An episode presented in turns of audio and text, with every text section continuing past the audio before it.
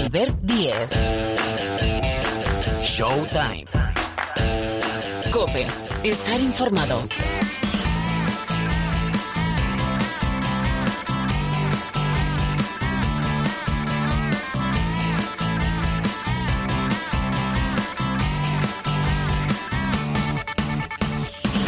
Aquí estamos, ¿qué tal? Bienvenidos, bienvenidas una semana más al Rincón del Baloncesto de la cadena Cope. Arranca un nuevo capítulo de Showtime, donde tenemos, como siempre, cosas interesantes que explicar. Viene cargadito el programa porque de aquí, de aquí nada, vamos a saludar a Irati Echarri, que es una de las grandes jugadoras de baloncesto de nuestro país y que vive, bueno, una historia especial porque después de un año, casi un año lesionada, ha vuelto a jugar. Realmente el 2024 para ella está siendo magnífico.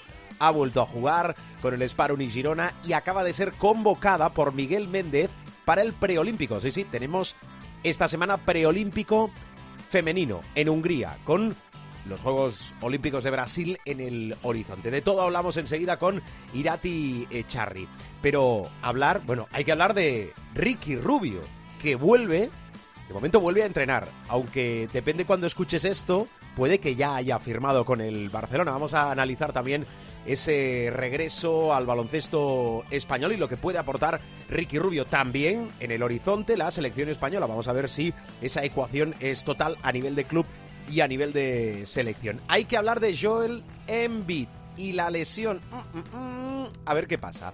Bueno, aprovecho y os recuerdo el programa que tenemos de la jornada en la Euroliga, que es la número 26 esta semana. Cuidado, recta final ya de la fase regular en el horizonte playoff, play-in, camino de Berlín. ¿eh? Recordad que la final a 4 es en Berlín este 2024. El jueves, Armani Milán, Real Madrid, Basconia, Asbel Villerban y Valencia, Olympiacos. Y el viernes con los equipos españoles se cierra la participación con el Barcelona Alba de Berlín. Pero también es importante la jornada ACB porque es la última jornada previa a la Copa del Rey. La semana que viene estaremos en Málaga para explicaros, contaros, transmitir todos los partidos de esta Copa del Rey 2024. Con lo cual, tomad nota. Cuatro partidos de la jornada 22 de la Liga Endesa se van al sábado. Thunder Palencia, Dreamland Gran Canaria, Mombus Obradoiro Unicaja, Casa de Monzaragoza Lenovo Tenerife y Moraván Andorra Basket Girona. Por cierto, ahora os hablo del Basket Girona, que hay fichaje en eh, Fontajau. Y cinco partidos se van a ir al domingo. Río Breogán, Real Madrid, Surne Bilbao Basket, Valencia Basket, UCAM Murcia, Covirán Granada, Basconia, Juventud de Badalona y tenemos derby, Baxi Manresa, Fútbol Club Barcelona, que es un anticipo de lo que va a haber en esos cuartos de final de la Copa del Rey. Bueno, ligando todo esto, hoy hay que estar muy atentos esta semana al Supermanager, por aquello de ya venimos hablando de las posiciones, de lo que os recomendamos para que hagáis vuestro supermanager de la Copa, pero esta semana, justo en la semana antes, todavía más. Bueno, hay muchas más historias, sí, se deja caer por aquí Gil, más historias que nos inventemos, locuras nuestras de esta gente del baloncesto de la Copa y de Showtime. Sergio López en la sala de máquinas, el saludo de Albert Díez, arrancamos ya.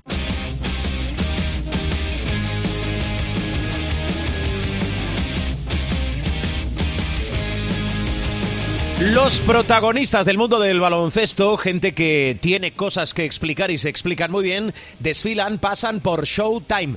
Está por aquí Pilar Casado y quiero saludar a, a una gran jugadora de baloncesto. Irati, Irati Echarri. Hola Irati, ¿qué tal? ¿Cómo estás? Muy buenas. Hola, muy buenas a todos. Bienvenida a Showtime, al programa de baloncesto de la cadena Cope. Lo primero, te digo bienvenida por aquello de volver a sentirte jugadora de baloncesto, que entiendo tenías muchísimas ganas, ¿verdad? Sí, la verdad es que sí. Y es esto, ¿eh? lo has dicho tú bien, es volver a sentirte jugadora, que es lo que, bueno, en estos meses he intentado olvidar, un poco de decir, bueno, quieres sentirte, pero todavía te queda, así que no pienses mucho en ello. Y sí, las primeras frases cuando volví a entrenar era Sí, sí, me estoy volviendo a sentir jugadora y esto es guay. Eh, ¿Qué es lo peor de una lesión? Que entiendo que es todo, ¿no? Porque cualquier lesión, eh, sea, ya no te digo si, si como en tu caso es de larga duración, pero que, te comes mucho el coco, quieres volver cuanto antes, tienes miedo a, una posible recaída cuando vuelvas, quieres acelerar eh, los progresos, los pasos. ¿Qué es lo peor de todo este proceso? Bueno, yo te voy a hablar de mi experiencia y yo he estado muy tranquila todo el rato, pero creo Ah, que lo peor es el como vives esto en mi caso por primera vez y espero que última, no sabes si no sabes hasta qué punto estás haciendo bien tu trabajo, porque como bueno, el examen final lo tienes dentro de mucho, pues en el proceso tú estás yendo a, bueno, cada día haciendo lo que te dicen, pero yo con lo exigente que soy, creo que lo que más me ha costado ha sido bueno, mm, tener paciencia y decir, Irati, estás haciendo, lo estás haciendo, tranquila. No puede ir mejor, la rodilla está genial, tú también, paciencia, que poco a poco irás a mejor y todo está yendo bien, pero es eso, la tranquilidad de decir, ¿estoy haciéndolo bien o no? Vale, eh, hay que mirar hacia adelante y hay que ser positivo. Yo creo que a veces cuesta, depende de cada uno, porque cada uno es de su padre y de su madre, eh, ¿verdad? Pero de momento, Irati, este 2024 es, es, es fantástico. Vuelves a jugar, dejas atrás la lesión con el proceso que tiene que seguir para volver a estar al 100% y la llamada de la selección, que me parece espectacular. Sí, sí, absolutamente. Yo creo, mira, sí que también hice un esfuerzo en no pensar en la vuelta, en, en saber que, bueno, llegaría y lógicamente la viviría y tenía la- en la idea disfrutarla mucho, pero no me había hecho un... ni siquiera había pensado en si iba a venir a la selección o no, porque sabía que era algo que iba a depender de cómo me sintiera cuando volviera. Y, bueno, mira, pues en este caso está yendo todo muy bien y estoy, sobre todo en, en este tiempo, me, ha dado, me he dado cuenta de que todo el trabajo hecho ha sido muy bueno y estoy muy orgullosa de, de mí y de la gente que, que me ha rodeado y me ha ayudado a conseguir esto. Ahora quiero escuchar a Pilar Casado para, para saber más cosas de este grupo, del preolímpico que tenemos por delante, que es importantísimo, pero le doy, le doy mucho, mucho mérito e importancia a esta convocatoria a una jugadora que acaba de salir de una lesión tan larga de casi un año de duración. Cuando hoy en día Irati en todos los órdenes de la vida, pero en este que, nos ocupa, que es el, el mundo del deporte, hablamos de deportistas de alto nivel, en todo este proceso eh, uno necesita ayuda, necesita ayuda no tanto física sino mental para seguir todo este proceso. Sí, sí, lógico. Y, o sea, esto es algo que, bueno, yo lo hablo mucho, pero porque es que lo tengo tan interiorizado y es algo de mi día a día que la gente que, o sea, la gente que me conoce ya sabe que es, bueno, ir a ti manda al psicólogo a todo Dios, pero es que es así, o sea, Pero es que eso, perdona una cosa, eh, hace tiempo, ahora todavía, ¿no? Pero hace tiempo era como un tabú. Bueno, ¿qué Mm. pasa? ¿Que la gente no va, va al fisio? Pues la gente irá al psicólogo cuando tenga que ir al psicólogo para buscar ayuda o no. Y no pasa nada. Sí, sí. Absolutamente, es que además, o sea, ¿qué te voy a decir yo que estoy estudiando la carrera de psicología? Pero yo, desde mi experiencia, puedo deciros que he llevado tan bien todo y esto es algo que la gente que me ha rodeado del mundo del baloncesto me ha dicho, ostras, estás muy bien. Y ahora que ha pasado ya todo, me decían, yo pensaba que, bueno, esta está muy bien, pero ya le vendrá, ya le vendrá. Y es que no ha venido. Y yo realmente he agradecido mucho a Albert, que es quien trabaja conmigo desde hace muchos años estos aspectos, que yo me he sentido muy preparada desde el primer momento en el que me lesiono para afrontarlo. Y es por todo el trabajo que hice antes. Muy bien. eh, qué bien. Qué bien escucharte. Perfecto. Pilar, a ver. Cualquiera diría que se sienta a hablar uno con una jugadora de 35. Mm. Y me lo va a permitir, es una mocosa. O sea, es que es verdad, yo siempre digo, me encanta verla jugar, eh, pero una de las cosas que más me gusta de ella es escucharla. O sea, para mí, no sé, ver una persona que eh, no se viene atrás en las adversidades, que pide ayuda, eh, que aprieta el culo, como digo yo, cuando vienen mal dadas, porque le vienen mal dadas, eh, porque deportivamente, pues oye, hay momentos buenos, hay momentos malos, los hay regulares, los hay para colgarse de la lámpara del techo y digamos mantener ese modo de eh, ni muy arriba ni muy abajo, ni me hundo en la miseria cuando las cosas van mal, ¿no? Sí, sí, ya lo dice Ricky. Never too high, never too low. Esto es así, es que al final... Bueno, no puedes, creo que mm, no hay que victimizarse con nada. Al final, no, esto, esta típica frase de, "Oh, es que todo me pasa a mí, es que la vida... No, es que a todo el mundo nos pasan cosas. Siempre, o sea, y qué aburrida sería la vida si todo nos, nos fuera bien. O sea, al final... Yo lo dije en el post que puse en Instagram mm, con las fotos de haber vuelto a jugar en Fontajau, que si yo no me hubiese lesionado aquel 16 de febrero, yo no podría haber vivido tanto amor como recibí aquella noche en Fontajau, por ejemplo. Y es que todo son oportunidades. Mm, principalmente a lo mejor de primeras nos parecen cosas, bueno, adversidades y cosas que no nos hacen sentir bien, pero eh, son oportunidades, todo, siempre. ¿Has hablado con Miguel Méndez, con nuestro seleccionador? Porque supongo que hubo una conversación. Si tú vuelves a jugar hace poco más de 15 días, bueno, el seleccionador asume el riesgo de una vuelta que sí que estás como una moto, pero que acabas casi de volver a jugar. Cuéntame cómo fue esa charla con Miguel. Bueno, él me llamó por teléfono una mañana que yo estaba en, Girona y, ostras, esto que ve las pantallas y dices, ahí va, otra vez. Esto ya me, me recordó la primera vez que me llamó Miguel, ¿sabes? Y mm, bueno, pues hablas con él. Al final ya vamos conociendo a Miguel, es una persona, es un señor de pies a cabeza. Puedes hablar con él con sinceridad y tranquilidad. Y él, bueno, me, mm, bueno, me explicó que él sí que quería contar conmigo y, y que, le voy a decir yo, al final la rodilla está muy bien y yo también estoy bien. Entonces, que al final por muy es verdad que había momentos que decía, bueno, ¿me llaman? No lo sé. Si no me llaman, pues lo aprovecharé para entrenar, para descansar, para, para que la rodilla tal. Bueno, mm, pero de, os, no os miento que os digo que en mi cabeza estaba más el que no creo que me contasen conmigo que que sí, pero por las circunstancias que eran y no iba a pasar nada. Pero bueno, claro, cuando te llaman dices, ostras, sí, sí, sí, claro que sí, o sea, es que no puedes decir que no a esto. O sea, al final yo por lo menos, y también creo que si no hubiese estado bien, lo habría dicho y le habría dicho a Miguel, oye, mira, yo creo que no me veo. Pero aquí estamos y con muchas ganas y muy agradecida por lo que dices, porque no es fácil tampoco convocar a una jugadora que prácticamente lleva mm, dos, tres semanas. Bueno, ahora se cumple un mes que estoy en, en dinámica de equipo entrenando. Entonces, bueno, yo creo que él me, estaría pendiente de mí, vio los partidos y realmente me vio capaz de asumirlo. Así que a mí esto me ayuda. Al final vienes aquí sabiendo que un entrenador como Miguel confía en ti para estar en estas 12 y jugar por luchar por un olímpico. Los juegos son eh, probablemente la competición más maravillosa del deporte. O sea, no tiene no tiene comparación con casi nada. Yo sé, hay un preolímpico por en medio, pero ¿cuánta ilusión le hace a este grupo pensar en París?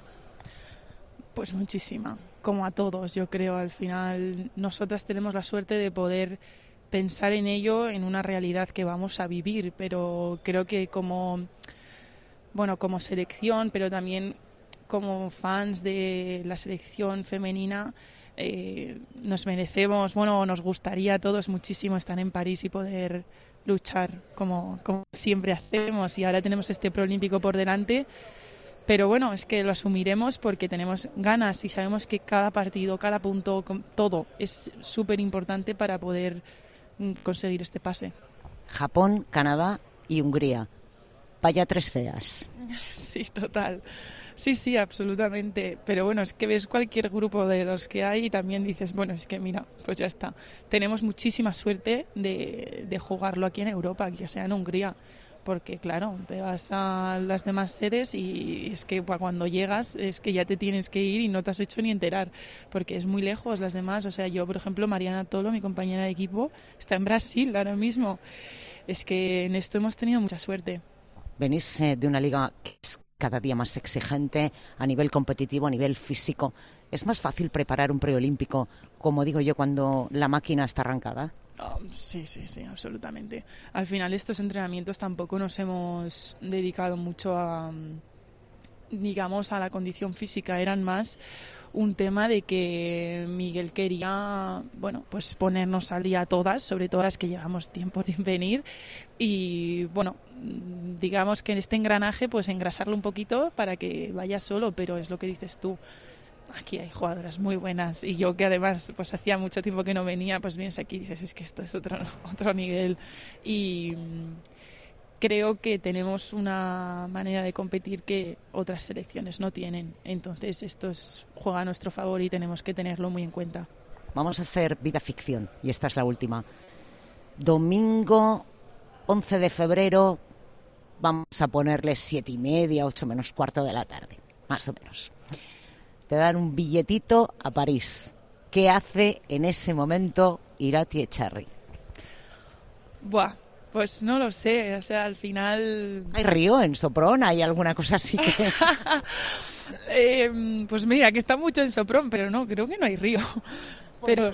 Por si os daba la de Hombre. me tiro al río, a la piscina, vais usted a saber qué, aunque estemos en febrero, ¿no? Sí, bueno, puede ser, pero es que al final hay que disfrutarlo, como dices tú, porque eh, aunque de primera se pueda entender que, que es fácil pasar, porque pasan 3 de 4, esto no es así. El baloncesto hay que jugar cada partido y es un preolímpico y van tres de cada grupo y hay que celebrar estas cosas y si conseguimos el billete habrá que celebrarlo como sea.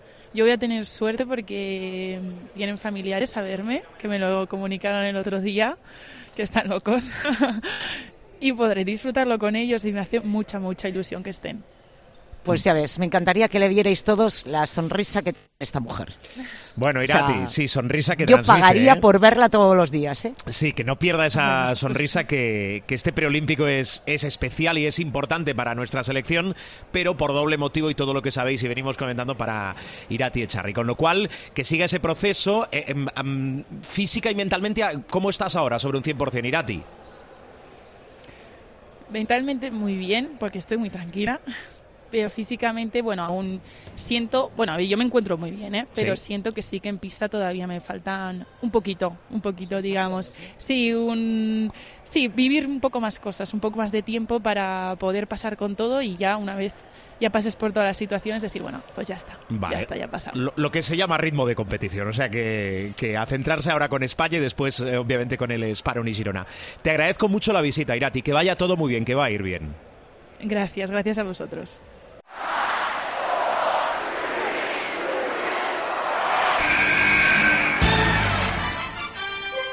The inbound pass comes into Jordan. Here's Michael at the foul line. A shot on Elo. Good! The Bulls win! They win! They do have a timeout. Decide not to use it. Curry, way downtown. Bang! Bang! Oh, what a shot from Curry! Gasol con ganas de jugársela. They do have a timeout. Decide not to use it. Curry, way downtown. Bang! Bang! Oh, what a shot from Curry! Territorio NBA es lo que toca, es lo que manda ahora en el capítulo de esta semana de Showtime. Territorio NBA, bueno, y más historias, con Miguel Ángel Paniagua. Hola, Pani, muy buenas. Muy buenas. Muy buenas. Y también Rubén Parra, hoy hemos juntado a los dos. Hola, Parruno, ¿qué tal? ¿Cómo andas? Sí, nos hemos reconciliado. Sí, efectivamente. Sí, ha vuelto ha vuelto el amor. Sí, polémica entre Miguel Ángel Paniagua Sí, esa, y... esa agria polémica. sí. Efectivamente. Y ya que Eh, Gabilondo. poco vintage, ¿eh? pero si queréis mirar, ya sabéis, Google sirve para todo. Aclarar aclara poco, pero sirve para todo. Eh, Parra, vete preparándote que después te venimos de hablar con Irati Echarri, te pregunto por el preolímpico femenino a ver cómo lo ves. Antes, eh, os quiero preguntar a los dos por Ricky Rubio, que tarde o temprano, también en función de cuando estés tú escuchando este podcast, este programa, habrá firmado ya con el Fútbol Club Barcelona. Eh, profe, ¿qué, qué puede aportar ahora mismo Ricky Rubio al, al baloncesto y al baloncesto del Barça? Bueno, lo primero es, ah, a mí me parece una noticia fantástica, eh, simplemente que esté entrenando, es decir, que esté tocando ya el, balón, ¿no? Eh, esa es la cuestión más importante. Eh, si finalmente juega o no con la camiseta blaugrana, pues bueno, eh, todavía será un añadido más. Yo creo que el, el gran objetivo tendría que ser verle en el preolímpico y eventualmente en los Juegos Olímpicos si, si España, como esperamos todos, es capaz de ganar ese preolímpico de Valencia, ¿no? Pero más allá de eso, yo creo que el Barcelona eh, primero está necesitado de, o sea, no, no es precisamente el puesto mm, más descubierto que tiene el Barça, ¿no? Eh, el puesto de base, pero eh, la inteligencia, la visión de juego, eh, últimamente la capacidad de tiro y sobre todo la defensa eh, que puede aportar un Ricky, eh, no te digo ya en plenitud, pero cercano a su plenitud, eh, puede ser importantísima para, para el Fútbol Club Barcelona. Pero independientemente de esto que te digo, que es un análisis somero de las habilidades ya conocidas de, de, Ricky, para mí lo más importante es que, que está entrenando y que tiene una visión objetiva de, de lo que de lo que puede pasar de aquí a los próximos meses y congratularnos todos de que, de que esté aparentemente en un proceso franco de recuperación. Mm. A mí me dicen que eh, mentalmente, pero también físicamente, sobre todo físicamente, está muy bien porque ha venido entrenando desde que él se tomó este tiempo y al final, lo que hemos dicho, ¿no? Él ha decidido el qué, el cómo y el cuándo, con lo cual eh, todo Sí, perfecto. señor. Parra. Me sumo a lo que ha dicho el profe, sobre todo lo más importante, lo venimos diciendo desde el primer momento, es Ricky, cómo se encuentre él, que se encuentre bien. El hecho de que vuelva a entrenar, a calzarse unas zapatillas, a botar la bola y a lanzar, a mí me parece un, un gesto magnífico de, de su mejora. eh, y eso es lo más importante, que, que haya encontrado las ganas y la motivación para, para volver a jugar al baloncesto. Eh, todo lo que venga, pues bienvenido será, pero yo no ni me pongo plazos, eh, ni siquiera soy tan eh, sumamente ambicioso de mirar a, a preolímpicos, a, a selección, a- porque creo que en este caso tenemos que ser eh, muy, muy, muy, muy, muy poco eh, egoístas. Ambiciosos. No, Nosotros. egoístas. Eh, egoístas desde el lado de que tenemos que mirar más por lo que a él le vaya bien que a lo que a nosotros nos interesa. Yo, Claro, claro, evidentemente, por eso, por A, a mí, eh, si Ricky está en plenitud y, y vuelve a jugar y está para el preolímpico, eh, la verdad es que nos hace padres, porque igual que dice el profe, el Barça no es su principal problema el puesto de base, en la selección sí que lo es. O sea, lo es con mayúsculas, además. Eh, y, y nos vendría como, vamos, eh, nos haría padres. Pero reitero, eh, me importa poco lo dicho desde el principio, me importa poco que Ricky vuelva a jugar, que cómo lo haga, cuándo lo haga. Para mí lo más importante es que eh, en el hecho de que vuelva a entrenarse ya se ve que, hay una mejoría en su estado emocional y a mí eso es lo que más me, preocupa, que, es lo que en realidad es lo que nos preocupa a todos. Bueno, eh, va a firmar con el Barcelona eh, y lo va a hacer, insisto, en función de cuando estés escuchando este podcast, antes del 7 de febrero, que es cuando eh, acaba el plazo para inscribir jugadores en la Euroliga para la segunda parte de la temporada.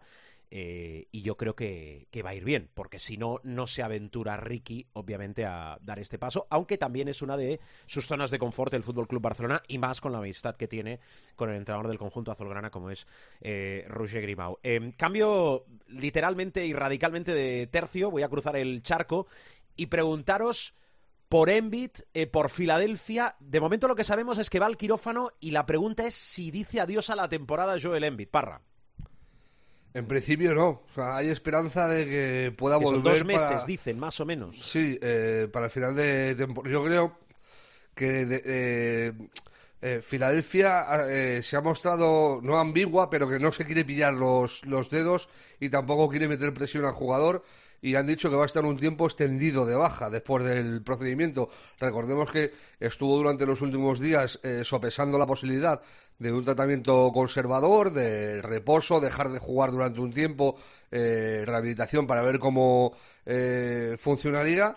eh, y han terminado por, han optado entre el cuerpo técnico y o sea, el, el cuerpo médico y el jugador eh, por, por ir al tratamiento más radical, por así decirlo, pasar por quirófano e intentar eh, acortar el, el tiempo de, baja eh, lo máximo posible.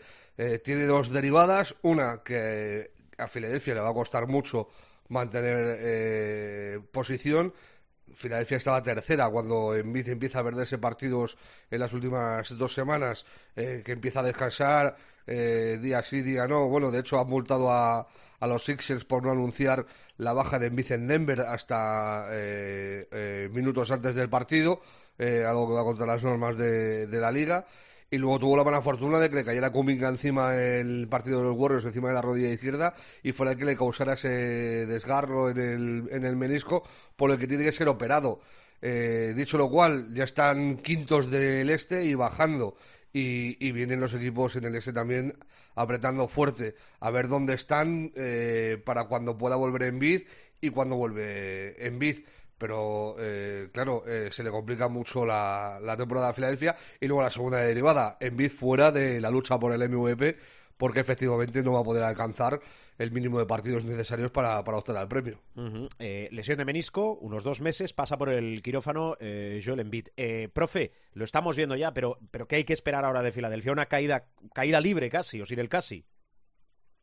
No, bueno, caída libre no, pero sí que una lucha contra el reloj para que vuelva para que vuelva Joel, ¿no? Eh, aquí estamos dando información siempre sobre Filadelfia, no especulación. La idea es que va a estar fuera ocho semanas, o sea, dos meses. Ese es el pronóstico más conservador y probablemente el que suceda, ¿no? Cualquier aceleración es bienvenida, cualquier aceleración de tiempos es bienvenida, pero parece que la rotura de menisco conllevaba esquirlas y demás en la rodilla y por lo tanto requería cirugía artroscópica. Van a ver también si hay algún daño mayor eh, o adicional a esa rotura de menisco y a partir de ahí decidir. Pero el, el pronóstico más optimista eran seis semanas. Esto te estoy hablando eh, del día de ayer y el pronóstico más pesimista a ocho semanas.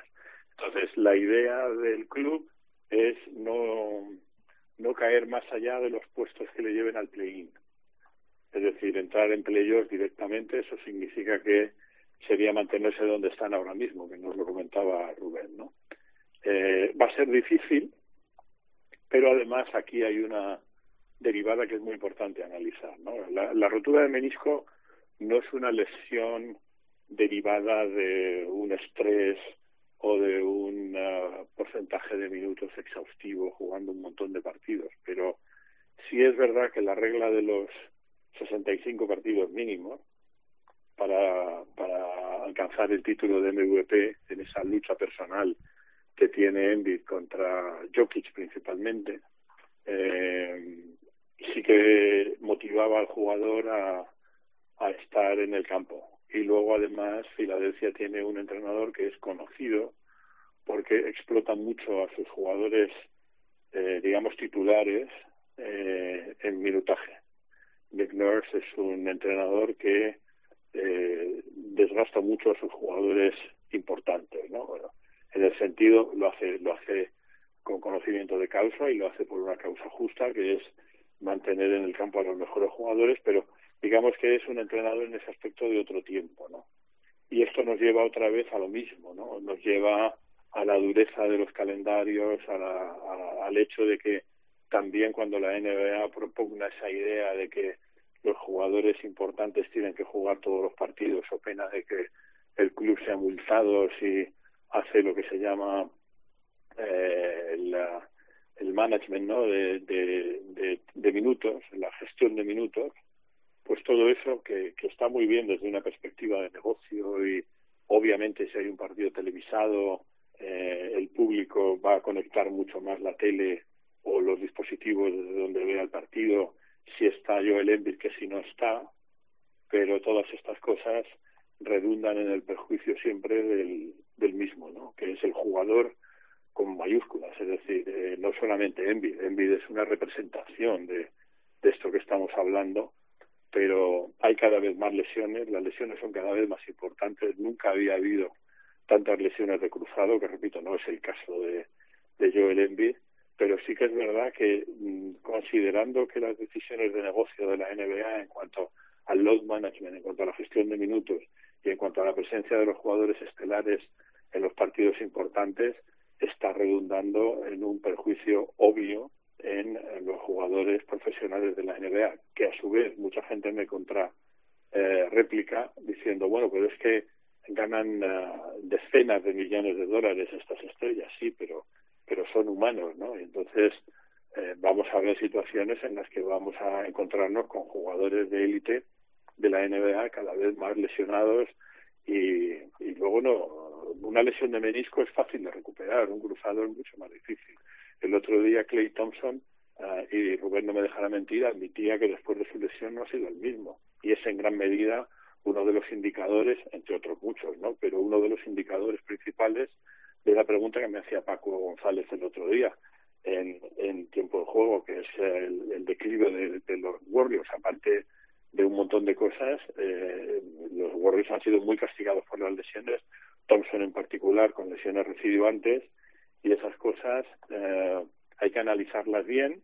Y repito, yo entiendo muy bien el modelo de negocio de la NBA porque además lo estudiamos en la universidad, pero entendiendo eso, entiendo que mm, hay que cuidar mucho más al jugador porque al fin y al cabo ellos son los artistas en este circo de tres pistas que es la NBA.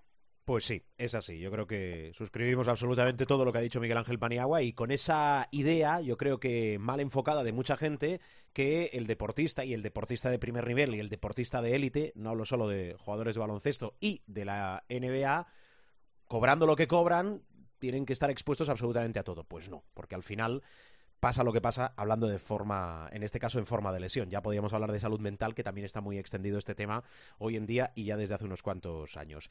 Eh, os voy a preguntar por eh, Clippers enseguida, pero antes, como estamos a punto a punto de cerrar el mercado, eh, Parra, ¿qué, ¿qué, se tiene, qué se puede mover? Eh, venga, arranco por ejemplo, en Los Ángeles, ¿va a haber algún movimiento?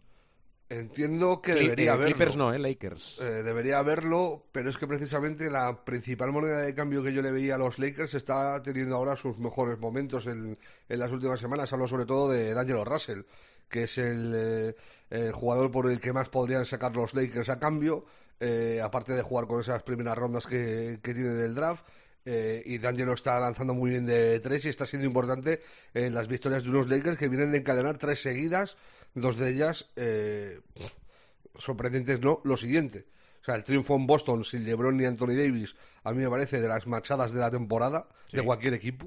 O sea, eh, ganar en la cancha de Boston es de las cosas más complicadas que hay en la liga, básicamente porque son el mejor equipo de largo de la competición y lo hicieron sin sus dos máximas estrellas. Yo creo que el factor sorpresa, por un lado, de que no juegan ninguno de los dos, y luego eh, la gran defensa en el último cuarto, a mí me dejó loco. Estuvieron los Celtics como cuatro minutos sin, sin anotar. O sea, eh, la defensa de los Lakers en el, en el último periodo fue una locura. Y luego eh, el triunfo en Nueva York. O sea, eh, los Knicks venían siendo el equipo más en forma de la liga eh, en el momento en el que los Lakers les visitan y, y, se llevan el triunfo de, del Madison en un gran partido. Lo de la última victoria en Charlotte, pues bueno, es, es más descontado porque los Hornets están a otra cosa, eh, otra cosa que es perder lo que se pueda para ver que se trinca en el próximo draft, porque la temporada la tienen ya eh, tirada. Eh, entonces, por ahí los Lakers eh, lo tienen complicado. Yo creo que no, tampoco va a ser un gran eh, mercado de movimientos estelares. Eh, me sorprendería mucho que hubiera un super mega traspaso. Eh, el que yo tenía más eh, en cuenta o, o, o, de que estaba más pendiente en los últimos dos meses era el de Zach Lavin, pero toda vez que ha decidido operarse y dice adiós a la temporada, pues hay que borrar ese, esa eh, incógnita de la ecuación. Y, y no creo, eh, se habla sobre todo mucho de movimiento de aleros, eh, sobre todo para eh, reforzar eh, equipos que, que, busquen subir el nivel, pues, eh, equipos que busquen más defensa. Estoy pensando sobre todo, por ejemplo, en los Warriors, que es uno de los principales problemas que tiene. Estoy pensando en Dallas, eh, que es el, problema mayúsculo que tienen, el, eh, los ajustes de, defensivos eh, en el equipo de Jason Kidd. Pero ya te digo, eh, que estamos hablando de Dorian Finney-Smith, de, de Royce O'Neill, de eh, jugadores de ese perfil. No, no me parece que sea eh, un movimiento eh, definitivo, eh, no, no al, al, nivel de Damian Lillard llegando a Milwaukee o Kevin Durant en su día llegando a los Suns. O sea, yo creo que eso no se va a ver. Eh, lo que se van a ver van a ser ajustes más puntuales eh, buscando eh, perfeccionar un equipo de cara al rush final de la temporada, al, a, esa última cuesta eh, pre, eh, eh, playoffs y luego, sobre todo, con la mirada puesta en la postemporada. Mm, profe, a las puertas del cierre del mercado de, traspasos, ¿esperas algo? ¿Se, ¿Se, tiene que mover algo? No sé si muy gordo, que parece que no, o nivel medio. No, sí, nivel medio, medio bajo puede haber mucho. Por ejemplo, los Nets tienen a medio equipo eh, en el mostrador para el que quiera a, operar con ellos, ¿no? Eh, hay una situación también eh, en el análisis económico financiero de la NBA que es muy importante y es que este año eh, el tema de pasarse del, del tope salarial, que es una constante, eh, ha sufrido una, un, empeoramiento desde el punto de vista del propietario, ¿no? Desde el punto de vista de los directivos, me explico. Eh, más o menos para que la audiencia lo entienda, el que se pasaba, el club que se pasaba del tope salarial tenía que poner un dólar, luego iban creciendo, ¿no? Eh, por cada dólar que te sobrepasabas del tope salarial.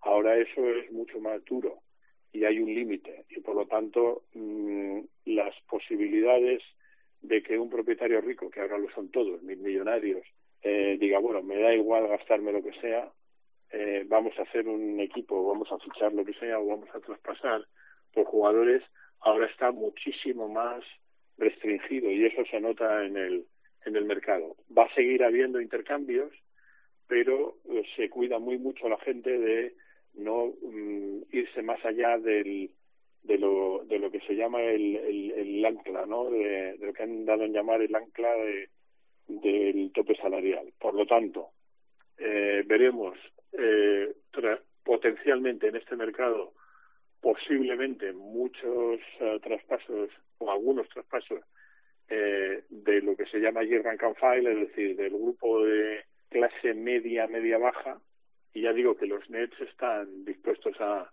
intercambiar, se habla mucho de Michael Bridges, pero parece ser que no, no lo quieren soltar, pero sí que, por ejemplo, gente como Neil o Finney Smith uh, podrían estar en el, en el mercado. A partir de ahí, pues bueno, eh, ya digo, zona media, media baja, Kelly, gente como Kelly Olinik, eh, Bruce Bowen está en el mercado también, pero vamos, no va a ser un, yo no preveo un mercado, eh, un, impacto en el mercado, un traspaso impactante en este mercado, entre otras cosas, porque la economía condiciona siempre, incluso en una liga tan rica y con propietarios tan sumamente ricos como tiene la, NBA y ahí el límite de lo que te puedes gastar en el, en el impuesto de lujo eh, que se negoció en el último convenio colectivo que está ya vigente es muy duro y hace pensar que a los a los propietarios que por mucho dinero que tengan eh, no vale la pena arriesgarse a gastar eh, muchísimo dinero y a pagar muchísimo dinero teniendo en cuenta que tienes una limitación ya en, en lo que te puedes gastar por encima del tope salarial. Un nombre que pueda moverse así por yo creo que es el más llamativo de todos. Eh, por la situación del equipo y, y del jugador eh, en la última temporada y media, eh, yo diría Andrew Wiggins eh, los, los Warriors, que, que podría salir, eh, y si me ocurre varios equipos, por ejemplo, en Dallas eh, les vendría de, de lujo. Eh, has dicho Bruce Bowen, profe, te refieres a Bruce Brown. Bowen era el, el, el, el que, que, le hacía las faltas a, a Kobe metiéndole el pie debajo. Sí, sí, sí. O sea, es, Sí, le, sí. tenemos, le tenemos siempre muy presente. Yo en- entiendo el lapsus porque es una persona que ha marcado mucho nuestra, nuestras épocas Sí, nuestras vidas, exactamente. Bueno, eh, escuchad, eh, Clippers, que además son deberes. Bueno, y, bueno, bueno. Y es un tema, es una carpeta que estamos arrastrando desde hace tiempo. A ver, profe. 26 victorias en los últimos 31 partidos. Eh, Kawhi, bueno, Kawhi, pero más gente. Eh, si te pregunto si los Clippers son candidatos al título, ¿esto es una locura de pregunta o no? No, no, no, no lo es, no lo es. Eh, la llegada de Harden era una, una vía, como ya dijimos aquí, era una vía de doble sentido, o un arma de doble filo, ¿no? Podía, eh, o dicho en términos taurinos, que eso yo creo que te va a gustar al Es el puerto de enfermería, Eh, ¿no? Es el eh, puerta grande. la llegada de Harden efectivamente era o puerta grande o enfermería y parece que estamos más cerca de la puerta grande que de la enfermería. Eso sí después de haber pasado un aterrizaje de James Harden que parecía que íbamos a la enfermería todos.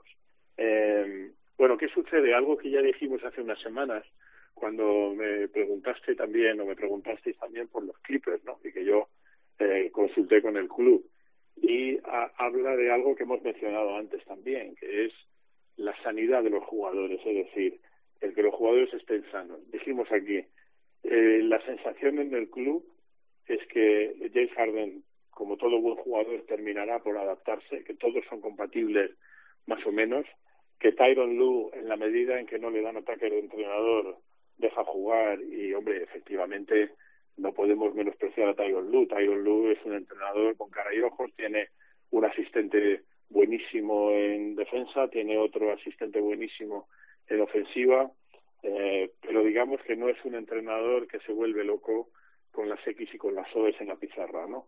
Eh, entonces, eh, el equipo juega muy suelto, el equipo juega muy cómodo, pero aquí nos centramos en algo que dijeron en el club y yo creo que a esto nos referimos hace un mes y medio, por lo menos, que es eh, el estado de salud de los jugadores. Y ahí me dijeron, y lo decimos aquí, si todos están sanos, eh, no hay límite.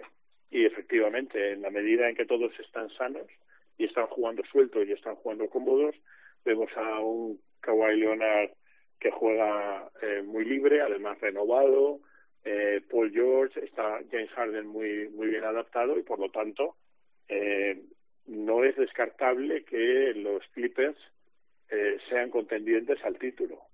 Dicho esto, eh, por tantísimos años de, de relación con el club y por todo lo que vemos los que no estáis tan relacionados con el club, eh, hay una maldición. Es decir, los, hay, hay mucha gente que cree en la maldición de los Clippers.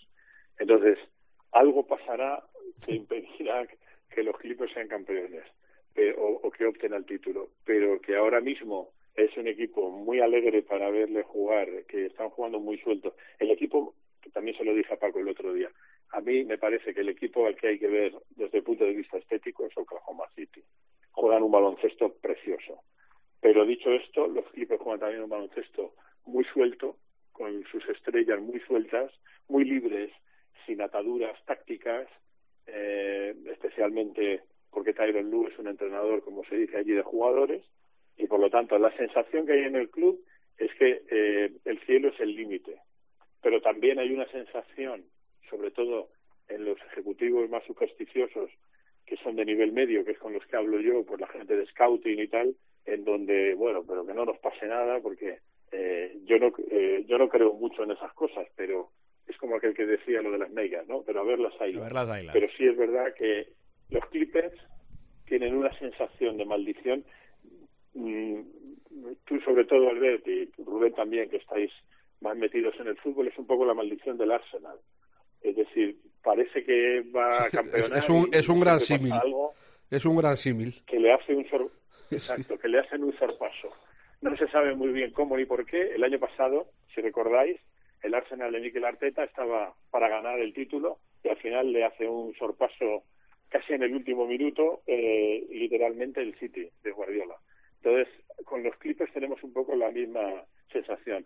Ramona Shelburne, nuestra buena amiga, siempre dice que es la maldición de Don Sterling, que es que el, antiguo propietario de los Clippers, el nefasto propietario de los Clippers, eh, era tan malo que nos metió en una maldición eterna, ¿no?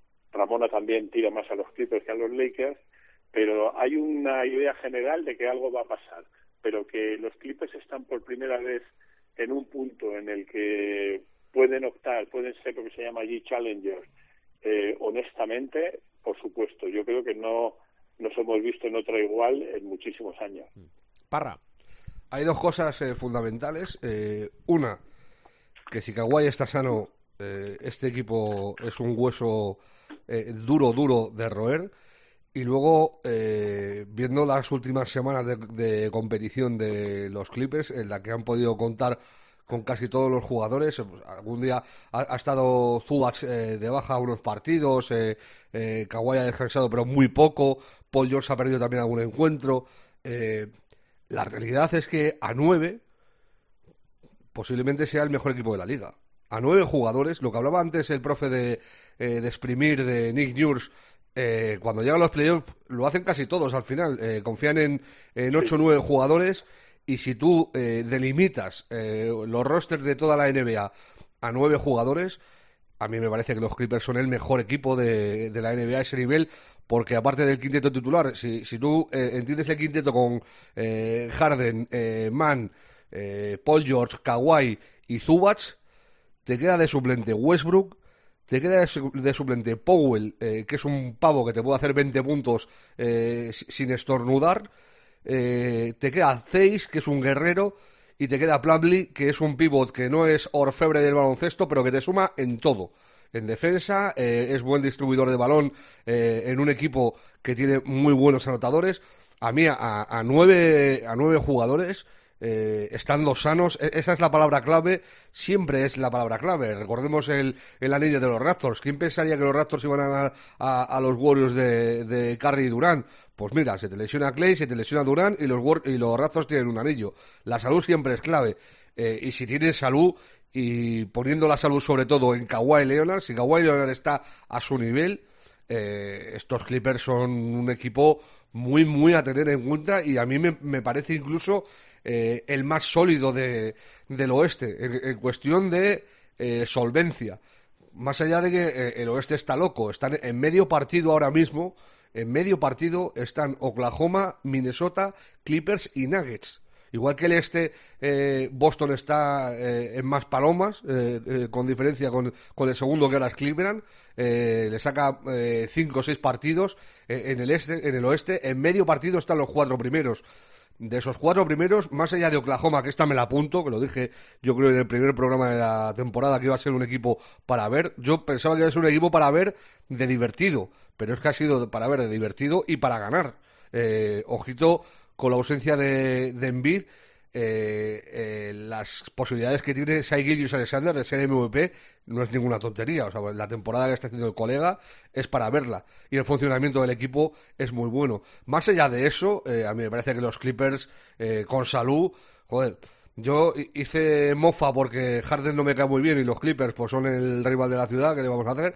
Hice mofa al principio, pero me la como con patatas, o sea, están a un nivel excelente. Muy bien. Eh, Parra, dos cosas. Eh, partidos que no tenemos que perdernos esta semana. A ver, ¿qué tienes apuntado ahí? Pues mira, hay partidos muy chulos eh, casi todos los días, te diría yo. Eh, empezando por la madrugada de- del martes al miércoles a las 4 de la mañana, un Phoenix Suns Milwaukee Bucks. Eh, eh, la madrugada de- del miércoles al jueves a las 4, un Pelicans Clippers, precisamente, para ver a, los Clippers en, en Nueva Orleans contra Zion y compañía. El viernes a las 2, la madrugada del viernes a las 2, del jueves al viernes, un Milwaukee Bucks Minnesota Timberwolves, eh, que también eh, es para verlo. El- la madrugada del viernes al sábado a las 4, Sacramento Kings Denver Nuggets. Y el domingo a las 9, Juventud al Poder, Oklahoma City Thunder, Sacramento Kings. O sea, ahí son cinco partiditos. Muy hay más, ¿eh? Hay al- algunos de los Lakers. Lo pasa que los de los Lakers no los quiero nombrar para no gafarlos. Pero hay varios partidos más eh, reseñables a lo largo de la semana, pero estos cinco eh, son cremita. ¿Qué, filtros, ¿no? Que, que- que apunta cada uno. Bueno, eh, en un minuto, Parra, eh, opinión del preolímpico femenino.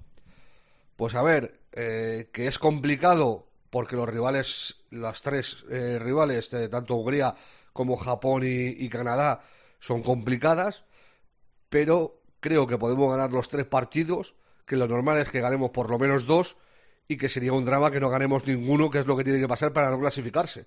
Pasan O sea, tres van- de cuatro. Claro, van 3 de 4. Ganando un partido, eh, lo más normal es que pases. Eh, pues bueno, puede haber empates eh, con dos equipos ganando un partido y que la diferencia de puntos y, o los enfrentamientos directos eh, te marquen. Pero muy mal se nos tiene que dar y yo sigo pensando que España es una potencia del baloncesto femenino. Eh, echaremos de menos a, a la Capi, a, a Silvia Domínguez, que se sigue recuperando de, de su lesión, a la que mandamos un, un fuerte abrazo, pero confío mucho en, en Cazorla, confío mucho en, en Ubiña, eh, en Mariano Ortiz, que por cierto el otro día dejó una imagen viral, eh, ayudando a levantarse precisamente a, a Cristina Ubiña del suelo después de, de pisarla en el enfrentamiento entre el Zaragoza y el, y el Valencia Basket, en una muestra más de que es una, es una chica genial y con una deportividad exquisita. Y luego que nos dé, eh, hablábamos de Kawhi, pues yo hablo de María Conde, eh, que nos dé salud para María Conde, porque si esa chica eh, está sana, eh, nos va a dar mucho. Está la vieja guardia con, con Alba Torrens, con, con Laura Gil, eh, Raquel Carrera, que, que es el presente y el futuro de, de la selección. A mí me parece un, tenemos un equipo muy completo y eh, a ver cómo funciona lo de Megan Gustafsson, que no lo hemos visto, va a ser su, su debut con, con España en este preolímpico y a ver qué tal eh, eh, nos va con la jugadora nacionalizada.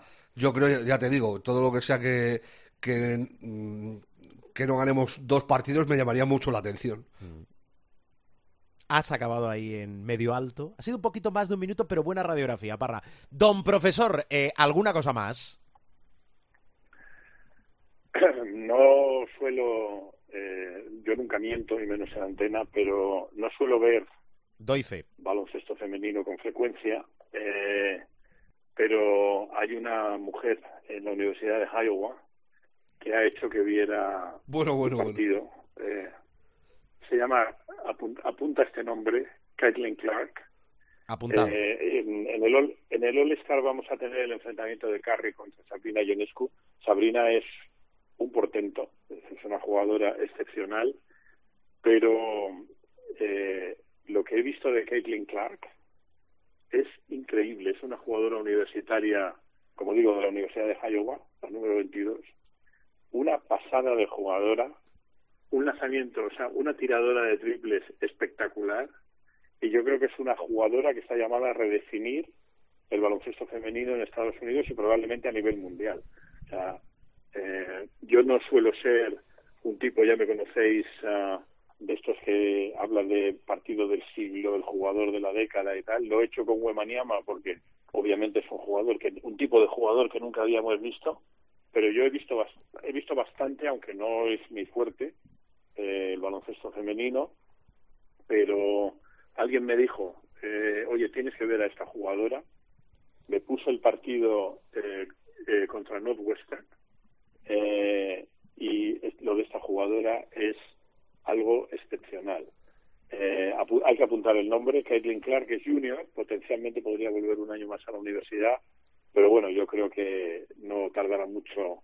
Yo creo que este año ya debería pasar a la WNBA, está mucho más que capacitada para jugar en la WNBA y probablemente ser la mejor jugadora durante mucho tiempo y eso que Sabrina Ionescu eh, y otras jugadoras tienen el listón muy alto, ¿no? Pero es que eh, me voy a permitir el lujo de decir que yo nunca había visto jugar a una mujer al baloncesto como a Caitlin Clark, particularmente eh, su versatilidad su y sobre todo su, su El rango de tiro, profe. para que para que para que os hagáis una idea lleva más la- lleva más triples anotados esta temporada que Esther Curry y sin embargo los partidos universitarios duran 40 minutos como el baloncesto FIBA, no 48 como como en la NBA. Bueno, es como diría ahora que nos hemos reconciliado Rubén Parra y yo, eh, como diría Rubén, es un porro de jugadora. Muy bien, perfecto. Estoy, estoy muy de acuerdo con el, con el profe. Eh, yo la, la llevo siguiendo un par de años y eh, es, es, un, es un pepino tremendo. Es, es lo más parecido a, a Carrie que, que te puedes echar a la vista. Yo diría que más incluso que ningún hombre. O sea, cuando se, que se decía que Trey Young era el nuevo Carrie, que el rango de tiro, lo de Caitlin Clark, es serio. O sea, tiene, eh, te mete triples de 8 metros. Pero, o sea, de esto de cuando, ¿os acordáis del All-Star? Creo que fue hace dos o tres años que se picaron a tirar desde, desde el logo, Lillard, Curry, eh, Doncic y tal, que empezaron a tirar eh, y enchufaron seis o siete seguidos. Pues esta chica es que es así, o sea, es que a la que eh, pasa del centro del campo, a la que da dos pasos más allá del centro del campo es un peligro. O sea, en, en 10 metros ya es un peligro. A mí me parece una locura eh, descomunal. Y el año pasado no ganó eh, el campeonato universitario, pues porque se le cruzó por el camino eh, Luisiana, que tenía mucho mejor equipo. Pero, pero es, es lo que dice el profe, o sea, estamos hablando de, de una chica que, que puede cambiar perfectamente el rumbo de, de la Woman NBA en los próximos años y no sé, yo recuerdo cuando apareció Maya Moore, que a mí me llamó muchísimo la atención porque hacía tiempo que no se veía una jugadora de, de, esas, eh, de esas características y con esa calidad. Eh, Kylie Clark no tiene nada que ver con Maya Moore, eh, ya te digo, es más una carry de la vida, pero tiene un manejo de la situación de- del bote y, sobre todo del tiro que es una completa locura. Y por terminar, dos cosas eh, que no hemos comentado. Salieron el otro día los suplentes del All-Star. Flaco favor le hacen los entrenadores a- al All-Star también. O sea, son peores que, que los aficionados. O sea, han elegido por nombre. Parece que no, que no ven los partidos de la competición. O sea, es una broma eh, que se meta a, a Calanzo de Towns por delante de Domantas Sabonis, por ejemplo, o incluso a Paul George, que no esté tampoco Darren Fox. Eh, lo de Bana de Bayo no hay por dónde cogerlo. Eh, no sé, eh, a, a mí me parece que, bueno, eh, Trey Young fuera de, eh, del All-Star un año más, que yo no sé el chaval qué es lo que tiene que hacer para que lo- le nombren All-Star.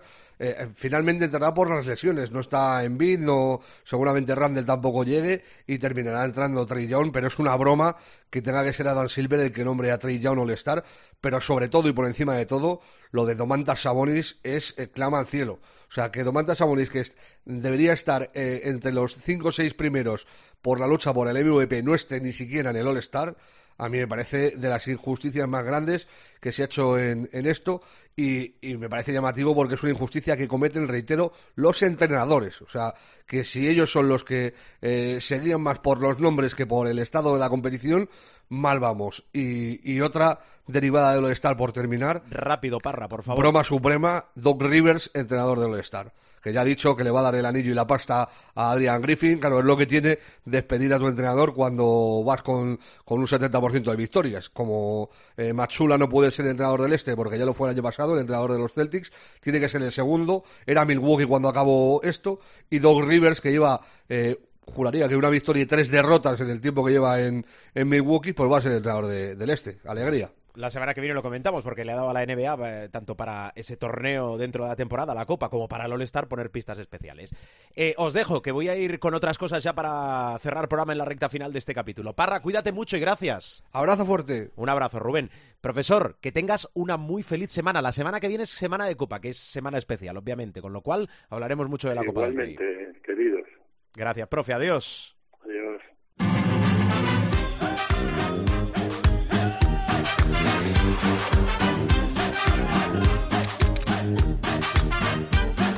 Bueno, y ahora el supermanager y ya cerramos programa y ya nos despedimos que hemos tenido una buena borrachera de contenidos y de cosas ¿eh? en este capítulo. Hola Gil, José Luis, muy buenas. Pues si es cuestión de despedirse, adiós y hasta la próxima semana. Eso el es que ha ido muy mal, muy Lo mal. siguiente, nos hemos pegado un guarrazo de consideración. Eh, en, en cifra el guarrazo es... 153,60. Bueno, ¿qué quieres que te diga? Estás estabilizado por encima de los 150, que no está nada mal. Ya, gracias Ethan Hub y gracias Billy Hernán Gómez, tu ahijado, tu sobrino, tu protegido, porque son los que han dado la cara por el equipo. Anda, recuérdame no, el equipo no que está mal, llevas. no está mal, embargo. Recuérdame tu equipo, hombre. Pues mira, nos equivocamos en los bases porque Dani Pérez y Traibel, Traibel Haynes ¿eh? Eh, han sido los que han jugado esta jornada.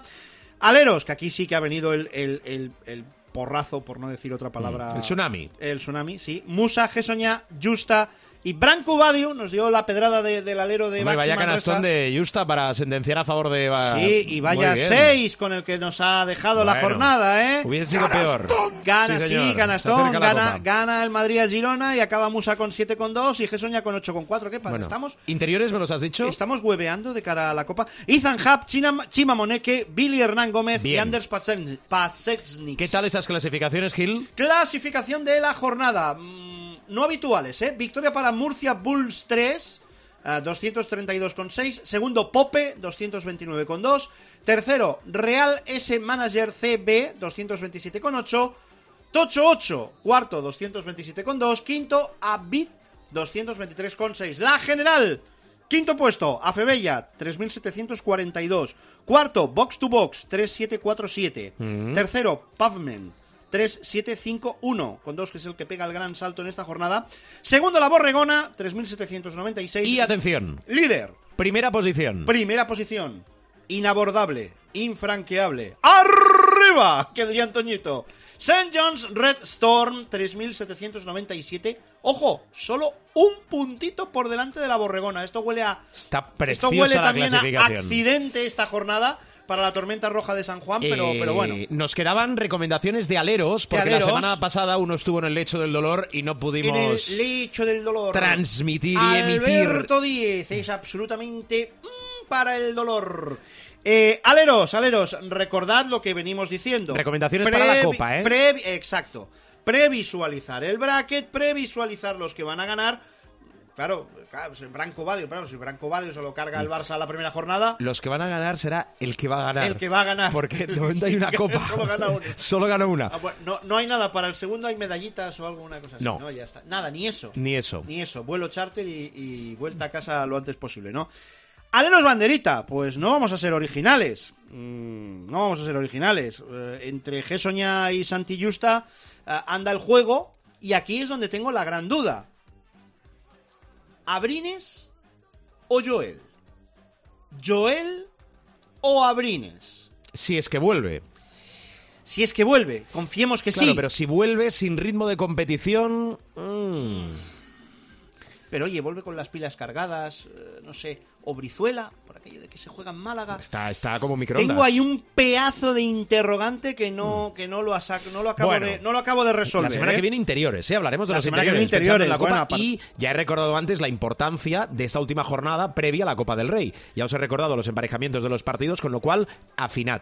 Afinad mucho, ¿eh? Afinad mucho porque posiblemente aquí, posiblemente aquí es donde esté la madre del cordero de la victoria. ¿Algún final. cambio para esta jornada? Sí, voy a hacer los tres. Los No- tres. no voy a Y hacer un- aquí- uno por posición, además. Voy- sí, posiblemente. me voy a hacer- Posiblemente. Yo creo que voy a volver a, a tu casi homólogo Alberto Díaz, Alberto Díaz. ¿eh? Sí. Eh, y, y por fuera también voy a mover un poquito, un poquito el avispero, sí, porque es que. Mm. Muy es bien, que el avispero, El ¿eh? 153 ha hecho daño. Perfecto, Gil. Como siempre, un auténtico placer. Lo mismo digo. Esperamos tu mejor versión la semana que viene. No, la de ellos. Cuídate mucho. Yo solo toco teclas. Adiós, Gil. Adiós. Adiós. Cerramos programa.